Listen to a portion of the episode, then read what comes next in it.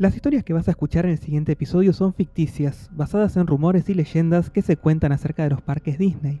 Nada de esto es real y los parques Disney siguen siendo los lugares más felices y seguros de la Tierra sin lugar a dudas.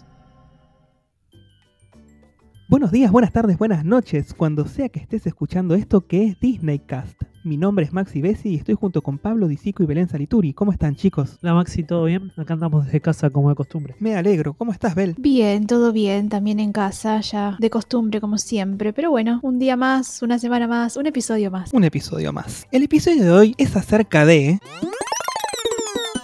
Bienvenidos al episodio de Halloween de Disney Cast. Soy su anfitrión, su anfitrión fantasma. En inglés suena mejor porque es un juego de palabras entre ghost y host, pero acá hablan español, así que es lo que hay. En el episodio de hoy voy a arrancarlos de la comodidad de sus hogares y van a ser transportados a una dimensión fantasmal donde voy a tenerlos cautivos hasta que me hayan contado una historia de terror de los parques Disney cada uno. Y si no logran cumplir con lo que les pido, van a quedar atrapados acá para siempre conmigo.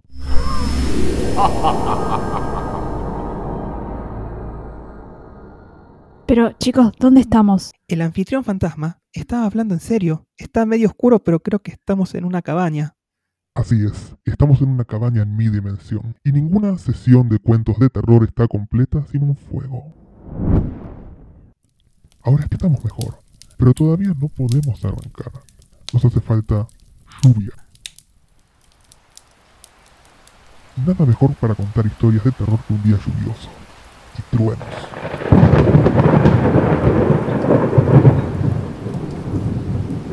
¡Wow! Terrible ambientación. Y eso no es todo. Todavía nos falta una cosa más. Música tenebrosa. Y con eso ya tenemos ambiente para contar historias de terror.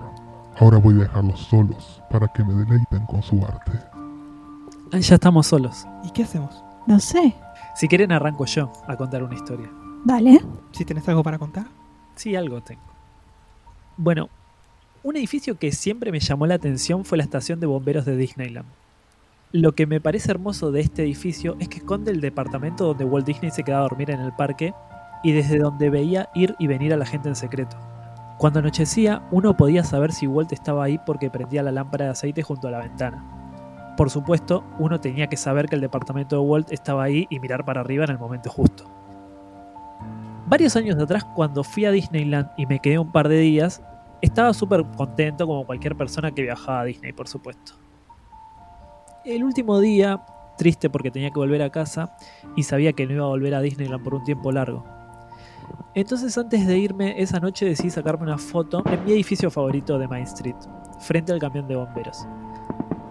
Las fotos nocturnas son más lindas porque la iluminación artificial resalta los detalles. No fue hasta varios días de volver de mi viaje que me di cuenta de algo increíble. En la ventana donde estaba el departamento donde Walt se quedaba, la lámpara estaba prendida. Y una sombra estaba mirando para donde estaba esta lámpara. Walt sigue asegurándose de que la pasemos bien aún desde el más allá.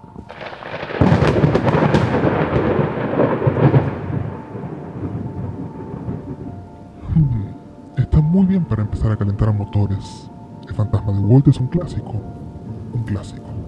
¿Quién sigue? Bueno, voy a seguir yo. Tengo una historia para contar.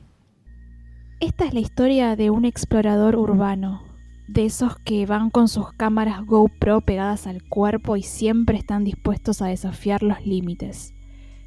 Pero el límite que estaba por cruzar es el que separa a los vivos de los muertos. Su nombre no es importante para esta historia, así que vamos a omitirlo completamente. Lo que sí es importante es que este explorador es una persona muy puntual y recibió un dato que iba a permitirle recorrer Discovery River, el parque abandonado de Walt Disney World Resort. Esa noche, por algún motivo, ninguna patrulla de seguridad del resort iba a estar recorriendo el parque, así que era el momento ideal para pasear por el parque prohibido sin ser atrapado. A las once y media de la noche llegó a la puerta de entrada del parque y se paró frente a las rejas de metal que lo separaban del sendero. Un cartel sucio y despintado rezaba: River Country está cerrado. El ruido de los pájaros lo sobresaltó y miró hacia arriba. una bandada de cuervos lo observaba desde lo alto de la falsa torre de agua que estaba en la entrada. Un escalofrío recorrió su espalda, desde lo más bajo hasta su nuca. Pero eso no lo desalentó. Estaba dispuesto a ser uno de los pocos en recorrer este parque abandonado e iba a documentarlo todo. Sacó la linterna y la cámara del bolso en el que llevaba todos los instrumentos que iba a necesitar. Luego de fijar el dispositivo de filmación en el arnés de soporte, respiró hondo. Mirando la oscuridad que reinaba al frente, encendió la cámara, prendió la linterna y se las arregló para entrar. Una vez en el sendero de entrada, comenzó a transitar su camino hacia lo profundo del parque iluminado solo por su linterna. Las sombras de los árboles proyectadas a la distancia por el haz de luz creaban sombras fantasmales en el camino. De repente todas las luces del parque comenzaron a prenderse. El explorador habrá pensado que las luces se prendían todos los días a una determinada hora, porque a pesar del sobresalto guardó su linterna y siguió su camino hacia el sendero de la naturaleza del Cypress Point. Fue difícil encontrarlo, porque con tantos años de abandono, el sendero estaba casi escondido por la vegetación que creció sobre él pero con ayuda de un mapa viejo, el explorador encontró lo que estaba buscando. El sendero de la naturaleza no tenía luces, así que volvió a sacar su linterna. Iluminado solo por el haz de luz que su artefacto proyectaba, sentía que su mente le estaba jugando una mala pasada. El viento sonaba como susurros entre las plantas y los árboles. Ojos rojos lo observaron pasar, escondidos detrás de uno de los arbustos, pero él no lo vio. Solo su cámara lo registró. Una vez transitado el sendero de la naturaleza, el intruso logró llegar a la zona de Indian Springs. Y hubiera continuado con su camino si no fuera porque algo le llamó la atención. No había agua por ningún lado, pero podía jurar que escuchaba a alguien chapotear. ¿Debería irme? preguntó a la cámara pero luego aseveró, no, ya llegué muy lejos. Además, solo es mi imaginación seguramente.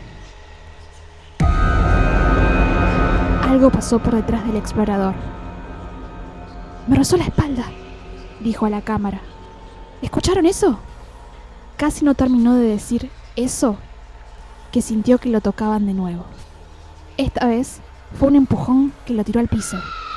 Miró a su alrededor, pero no vio a nadie. Estaba solo.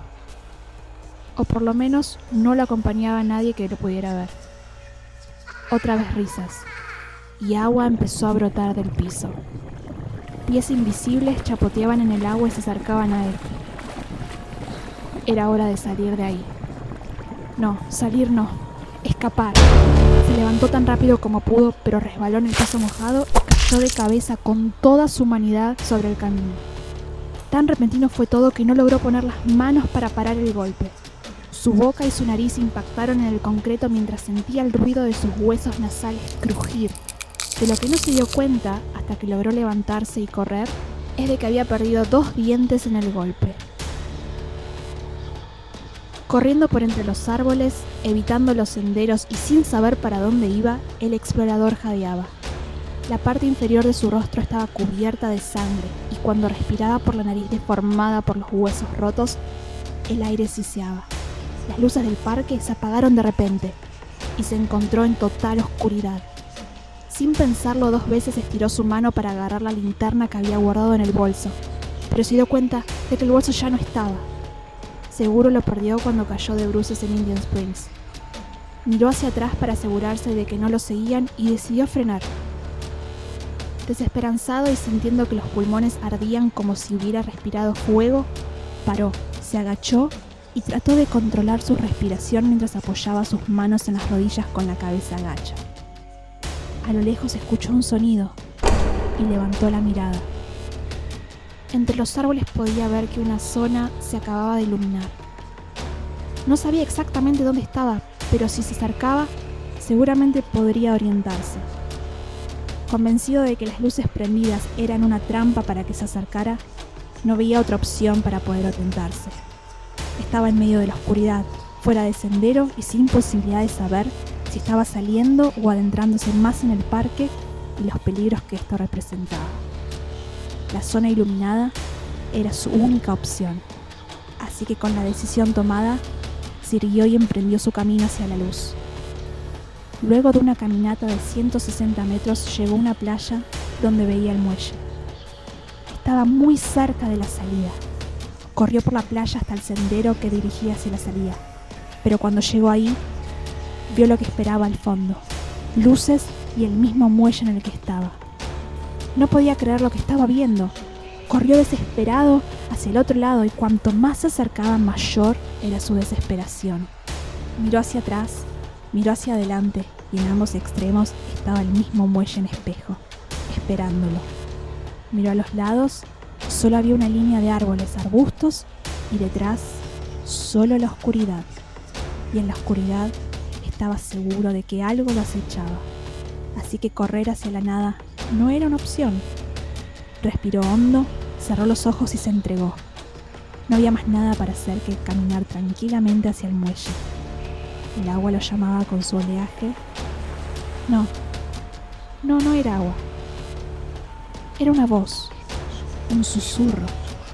Podía correr todo el día en círculos o acercarse y terminar con todo esto. Para bien o para mal, tenía que terminar. Así que se acercó. Las olas se calmaron y el agua se convirtió en un espejo que reflejaba su rostro. Vio su nariz hinchada, los dientes que le faltaban y la sangre que emanaba de su nariz y su boca bañando su mentón. No se reconocía en esa imagen que devolvía el lago, y menos se reconoció cuando el agua se iluminó y la figura bajo el agua le devolvía la mirada con ojos rojos. El explorador apartó su mirada por miedo y no vio que del lago emergió un brazo pequeño y huesudo con apenas unos jirones de carne en descomposición, y la mano en su extremo lo agarró del arnés de la cámara. El intruso perdió el equilibrio y cayó la masa de agua. El golpe lo agarró desprevenido y algo de agua entró en sus pulmones. Trató de contener la respiración y sentía como eso lo arrastraba al fondo del lago. El explorador luchó por liberarse, pero era inútil seguía siendo arrastrado al fondo y todo se iba volviendo oscuro. Cerró los ojos y dejó de pelear. De repente, sintió que caía y golpeó el piso seco, piso de cemento, mientras que un gran chorro de agua caía sobre él. Sin entender qué pasaba, cerró más fuerte sus ojos, se acurrucó en el piso y se dio cuenta de que estaba respirando. Pegó una bocanada muy fuerte de aire y tosió el agua que había en su boca. No entendía nada. Luego de unos minutos, esperando lo peor, abrió sus ojos y se encontró tirado frente a la entrada del parque, justo al lado de las rejas. Todas las luces estaban apagadas. El clima era tétrico y los cuervos seguían ahí, pero él se sentía más vivo que nunca. Sin pensarlo dos veces se levantó, se las arregló para salir y emprender su camino a casa. No entendía cómo pudo salir vivo de esa experiencia, pero de lo que sí estaba seguro es de que jamás iba a volver a husmear en lugares en donde no estaba invitado a pasar. Entre nosotros, es muy probable que él se salvara por haber llegado en el horario que llegó. Les dije al principio que era una persona muy puntual. Miren, ese día en el que el explorador entró al parque, se cumplía el aniversario de una desaparición. Cada año, en ese día, nadie pisa el lugar porque hay algo que vaga buscando víctimas.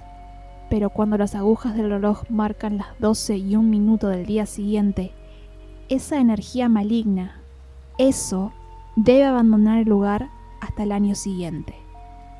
Y tal vez eso jugó demasiado el gato y el ratón con el explorador. Tal vez, si el intruso hubiera llegado más temprano, ahora su alma estaría atrapada junto a eso, sea lo que sea, y esté donde esté. ¡Wow! Eso sí que dio miedo. Pero más miedo da ir preso por meterse en Discovery River sin permiso.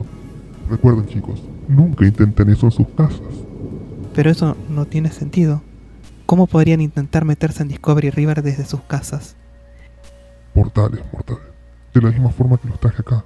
No se metan nunca en Discovery River sin permiso. ¿Estamos? Ahora quiero escuchar la última historia y vemos si se van a casa. Sabemos quién sigue y espero que me haga perder la cabeza. Bueno, voy yo. Mi historia es un viaje de ida. No sé si les conté que antes de despedirme de Disneyland en cada viaje, la última atracción a la que elegía subirme era Space Mountain. La diferencia más marcada entre el Space Mountain de Magic Kingdom y el de Disneyland es que en Magic el carrito tiene un solo asiento por fila, mientras que en Disneyland cada fila tiene dos. Por eso Disneyland tiene fila para Single Rider y en Magic Kingdom no hay.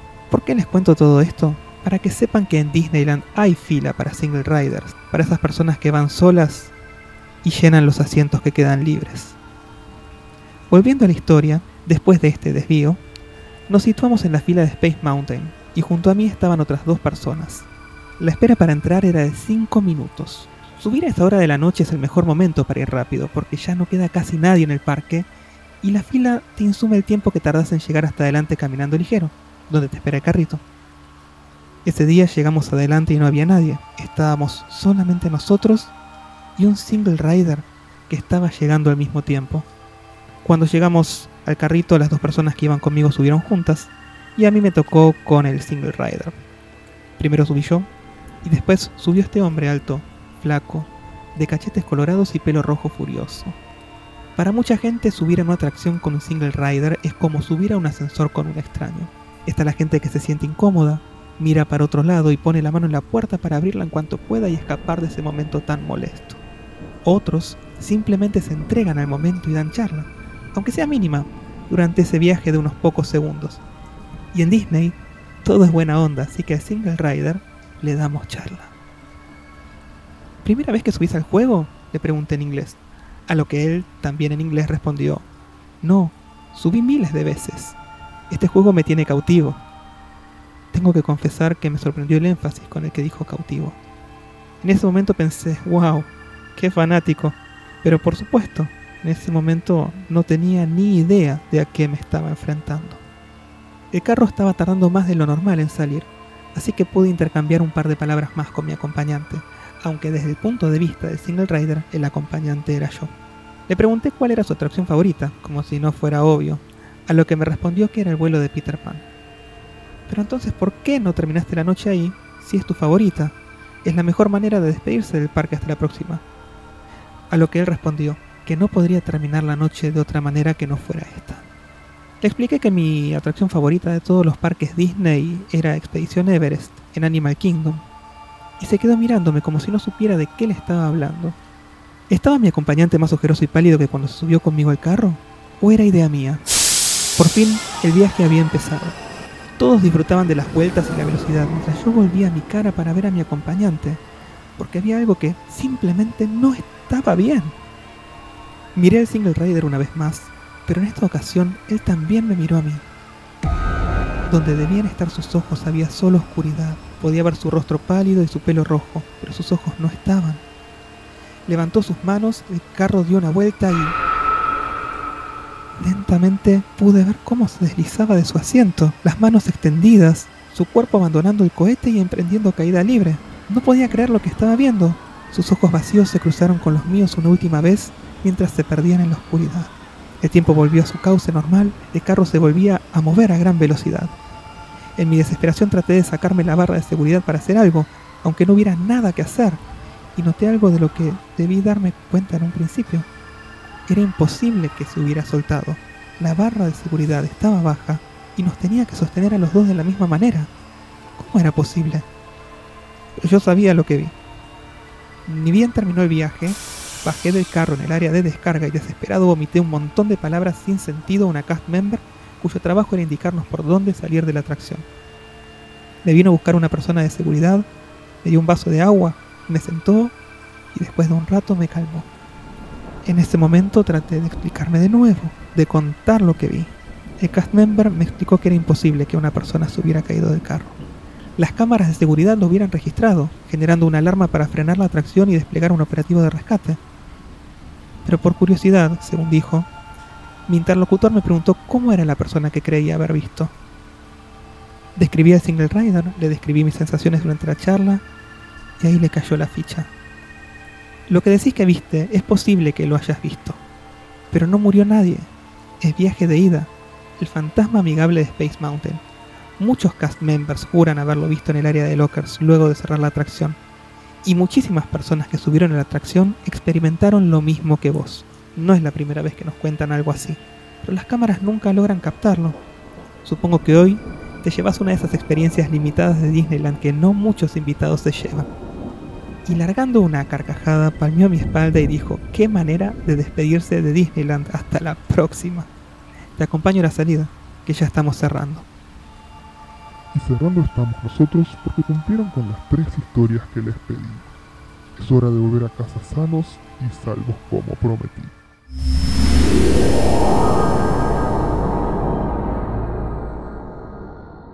¿Qué viaje? ¿Qué fue eso? Pero hoy, hoy vamos a hablar de Marvel y vamos a hablar de la fase 2. Completamente distinto este episodio. Nos secuestraron el episodio y nos hicieron pensar en historias de terror. Yo, esto no se puede volver a repetir, ¿eh? No, no, no. Esto pasa una vez al año, en Halloween. Ah, mira. Eh, Sí, probablemente para Navidad nos secuestre Papá Noel. me gustó igual el episodio. Distinto. Sí, sí, sí, un, un diferente. Sí, como Evar Ludueña. Bueno, y aparte, historias locas, extrañas, que me, gustó escuchar. Son todas historias y leyendas que se cuentan por los pasillos de los parques Disney. Se cuentan historias acerca de River Country, se cuentan historias acerca de este fantasma que le dicen One Way, viaje de ida, porque va de ida pero nunca sale. Y se cuentan también muchísimas historias acerca del fantasma de Walt dando vueltas por Disneyland, su Disneyland querido, y sobre todo que está mirando a los huéspedes desde su habitación especial que se mandó a construir, desde donde en su momento, cuando estaba vivo, de verdad, seguro te podemos decir que miraba a los huéspedes pasar, ir y venir. Ahora, mientras nos mire de ahí arriba está todo bien. Si llega a bajar el fantasma de Walt, hagamos fuego. Sí, que se quede ahí mirando con, con su lámpara y, y nos salude desde arriba y hasta ahí llegamos, ¿eh? Sí, romántico, tierno, re lindo, nos está cuidando desde allá arriba, pero que no baje. No, hasta ahí, por favor. Y así como estas historias que, que contamos, hay muchísimas más. Hay una historia acerca de un, de un fantasma en Piratas del Caribe que se llama George. eh, que si a George no lo saludan todos los días a la entrada y a la salida, dicen que le- les rompe la atracción eh, y no se puede usar hasta que vuelvan a brindarle los respetos que él se merece. Tranqui, George. ¿eh? Tranqui, sí, sí, los tiene de rehenes. Eh, después hay un montón de historias de cosas raras que pasaron en algunos hoteles. Hay un montón de historias, leyendas de terror en los parques Disney. Pero como te dijimos al principio, hasta donde nosotros sabemos son sigue siendo el lugar más seguro de la Tierra, cualquier parque Disney. Es un lugar en el que puedes ir tranquilo, feliz, con tu cámara en la mano, recorrer. Y siempre hay alguien mirando, siempre hay alguien cuidándonos. Walt desde la ventana. Tranqui. ¿Cuánto de verdad hay en que Disneyland es tu favorito? Pablo. Eh, mucha. Entre los primeros parques de cada lugar me quedo con Disneyland antes que Magic Kingdom. Sí. Eh, por historia. Eh, aparte, es un lugar icónico.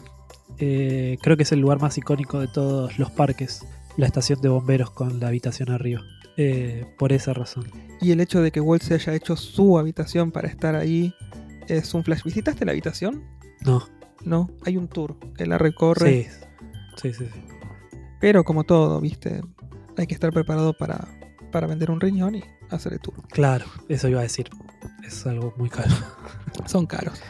Pero supongo que estar en el mismo lugar en el que estuvo Walt descansando y viendo a la gente pasar debe ser un flash. Sí. Sí, sí, Y sí. bueno, Siempre nos podemos sentar en los mismos asientos que se sentaba Walt, así que Eso es lo que tiene Disneyland. Recorrer los mismos lugares donde estuvo recorriendo Walt y ver todas esas ideas que tuvo para diseñar el parque y mientras estuvo en sus años recorriendo el parque todos los cambios que hizo.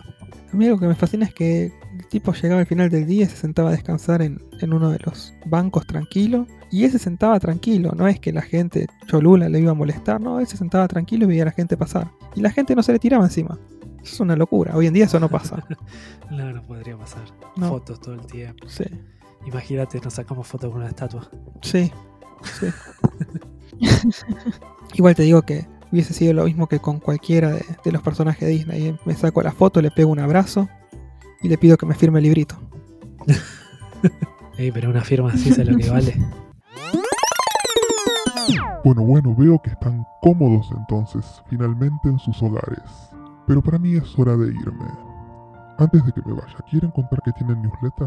Bueno, anfitrión fantasma, te cuento que tenemos un newsletter y le cuento a los que nos están escuchando también que todos los martes pueden recibir carrusel de noticias en su bandeja de entrada y se pueden suscribir haciendo clic en el link que tenemos tanto en Instagram como en Twitter y así van a poder recibir las últimas novedades de Disney de la última semana. Y si un fantasma logra conseguir Wi-Fi, ¿los puede seguir en las redes sociales? Si un fantasma logra conseguir wifi y tiene un celular también, nos puede seguir en las redes sociales. Tanto en Twitter como en Instagram nos encuentran con el usuario arroba DisneyCastARG. Acordate de poner la G al final porque si no, no nos vas a encontrar. Entonces eso es todo por hoy. Yo soy su anfitrión fantasma. Yo soy Maxi Bessi. Yo soy Pablo Disico. Y yo soy Belén Salituri. Hasta el próximo Halloween.